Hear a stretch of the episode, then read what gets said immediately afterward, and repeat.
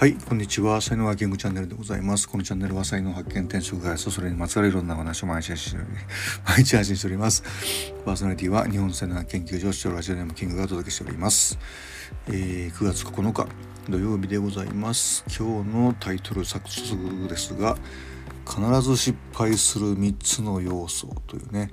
話で。でこれはもう今までブログとかでもねすごく何度も書いてきたんですけども「あの今でしょの」あの林修先生があの、まあ、中国の戦争の歴史からですね、えーと、導き出したあの3つのこう要素必ず負ける要素っていうのがあってで1つ目、えー、情報不足。2つ目思い込み3つ目傲慢、まあ、慢心ってやつですね。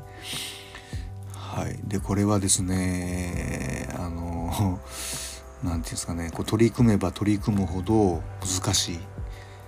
えー、やればやるほどは難しいなってなってくる感じで。まあ僕自身にしてもこうどれ一つにしても全然完璧にもちろんできてないっていうかね。あの、まあ、修行中ほんと精進していかないと、まあ、一生これやり続けないとダメだなっていうね感じのことだと思うんですよね。えー、まあねあの傲慢になったりねこうこれでええんやとかなるとねやっぱり調べないんですよ。それで情報不足になっていくしで情報不足だとこう自分のこうなんか立ち位置力とか相手の力とか、まあ、そういうのもわからないままになるのでまあこんなもんかなみたいな風にアバウトになるじゃないですか。はい、なのであのなんていうのどれにしても大事なんですよね。でそれぞれがこうあの 相互に、えーと、影響し合ってるっていうようなことなんでもう三位一体なのかなっていうふうに思ったりしますよね。えー、どれがどれか1個足らなくてもアウトぐらいのこう感じですよね。で、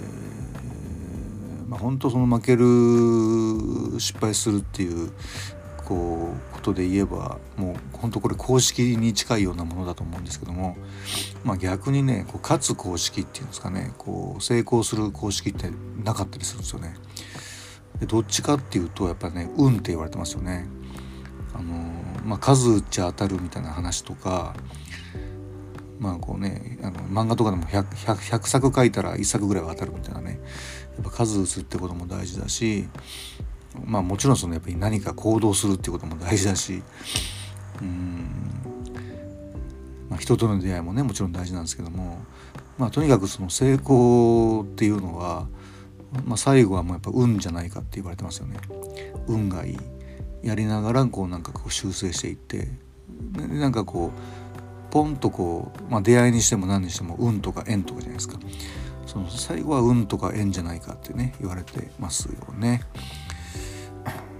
はい、でですね、まあ、これもちょっと最近よく言ってるんですけども、まあ、人生の醍醐味ですよね。まあ失敗しないようにしないようにだけやっててもねダメなんでで何か前前にね進むっていうこう指針になるようなことで、